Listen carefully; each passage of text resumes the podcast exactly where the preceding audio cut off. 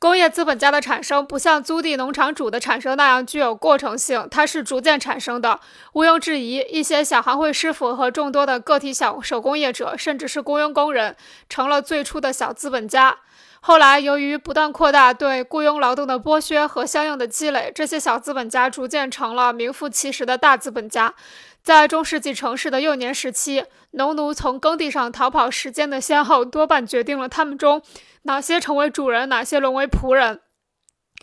这种情况。在资本主义生产的幼年时期也经常出现，但是这种发展速度慢如蜗牛，不论如何也无法满足15世纪末地理大发现所开辟的新的世界市场的贸易需求。在中世纪留下了两种不同形式的资本，它们是在极不相同的经济形态中成熟起来的，并在资本主义生产方式形成以前就已经被当成了资本。它们就是高利贷资本和商人资本。高利贷资本和商人资本在转化为货币资本时，曾受到农村封建制度和城市行会制度的极力阻却。曾受到农村封建制度和城市行会制度的极力阻碍，这种阻碍随着封建家臣被解散、农村居民被剥夺和一部分被驱逐而消失。在通海港口和不受行会制度以及旧城市制度控制的内陆地区，新的工厂手工业开始大面积建筑起来。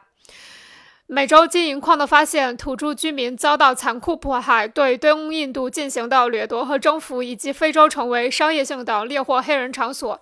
这一切都标志着资本主义生产时代的到来。原始积累的不同因素大体是按时间顺序在西班牙。荷兰、法国和英国进行分配。在英国，这些因素在17世纪末系统地表现为殖民制度、国债制度、现代税收制度和保护关税制度。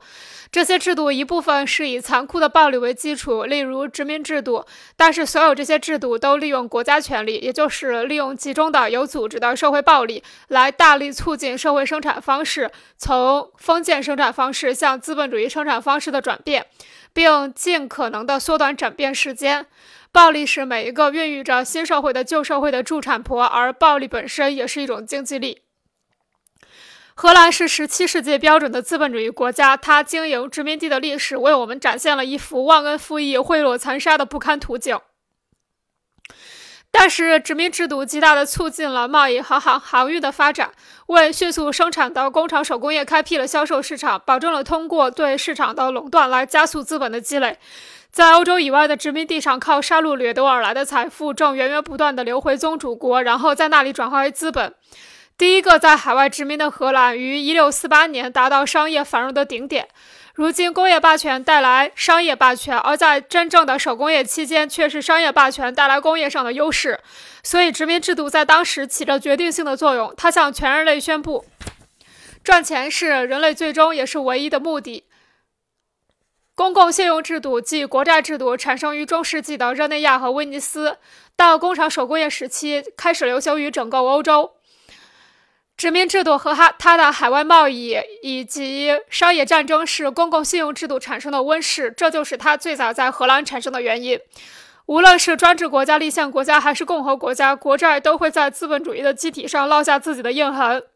在所有国民财富中，唯一被现代人真正共有的部分就是国债。因此，一个国家国民负债越多，就越富有。这一现代理论似乎完全合乎逻辑。随着国债产生，不可饶恕的罪恶不再表现为是赌谢神灵，而是破坏国债的信用。作为原始积累最强有力的手段之一，公债就像挥动着一根魔棒，让不生产的货币具有了繁殖力，从而使货币转化为资本，而又不需承担如投资于工业或投资于高利贷时所历经的劳苦和风险。国家债权人其实并未付出什么，因为他们所贷出的金额变成了容易转化的、可以在手中与同量现金起着相同作用的公债券。于是，那些在政府和国民之间充当中间人的包税者、商人和私营工厂主，就成为了一种有闲的实力者阶级。每次国债的大部分都成为从天而降的资本，落入他们的腰包，使其大发横财。除了这些人，还有股份公司、各种有价证券的交易、证券投机。总之，国债使交易所投资；总之，国债使交易所投机和现代银行统治兴盛起来。殖民制度、国债、重税、关税保护制度和商业战争，在真正的工厂手工业时期还是嫩芽，而在大工业的幼年时期则迅速成长起来。在大工业时期，工厂大规模掠夺儿童作为童工，就像皇家海军征收水兵一样，强行招收工人。随着资本主义生产在工厂手工业时期的发展，欧洲的社会舆论丢掉了最后一点良心和羞耻，各个国家都恬不知耻地夸耀资本积累的一切卑鄙行为。